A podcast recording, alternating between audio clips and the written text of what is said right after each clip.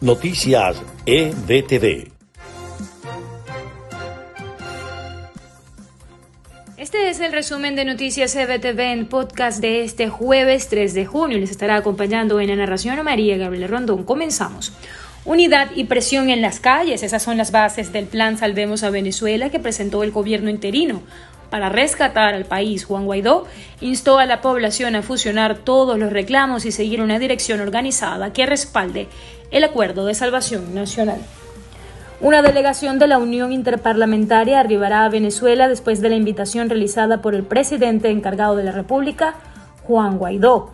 La información fue suministrada por la diputada de la Asamblea Nacional Delsa Solórzano, quien explicó que la misión de la Unión Interparlamentaria busca constatar la grave violación a los derechos humanos y el asedio a la legítima Asamblea Nacional.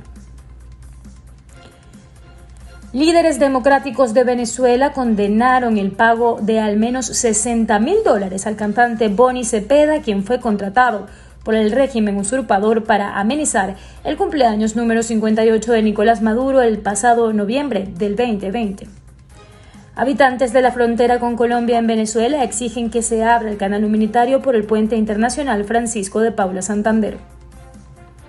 En la medida en que Estados Unidos aumente la fabricación de vacunas contra el COVID-19, puede que éstas sean enviadas a Venezuela si se dan las condiciones para ello, así lo afirmó el embajador de ese país para Venezuela, James Story. Y en notas de Estados Unidos, las autoridades de Miami-Dade activaron el Plan Verano Caliente, con el que harán frente a la ola de violencia armada que sacude el condado y que está cobrando la vida especialmente de jóvenes de las calles. La vicepresidenta Kamala Harris inicia en Guatemala su primer viaje a Centroamérica este fin de semana. El trabajo conjunto con esta nación es estratégico para lograr los objetivos de la Casa Blanca, atacar de raíz las causas de la masiva migración. El jefe de la diplomacia estadounidense, Anthony Blinken, aprovechó el miércoles su visita a Costa Rica para tratar de disuadir a los migrantes de Centroamérica de ir ilegalmente a Estados Unidos, aunque admitió que Washington debería ayudarlos a quedarse en casa.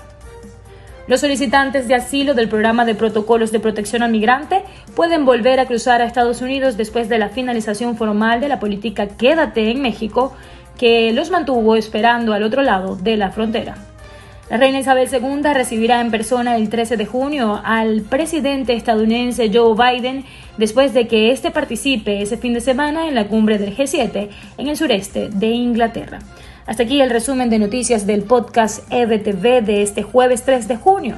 La invitación es a conectarse a nuestras plataformas digitales, búsquenos como arroba ebtv Miami, a estar informado con nuestra página web www.ebtv.online y por supuesto a descargar nuestra aplicación móvil en su teléfono inteligente, búsquenos como EBTV Miami. Hasta la próxima. Noticias EBTV.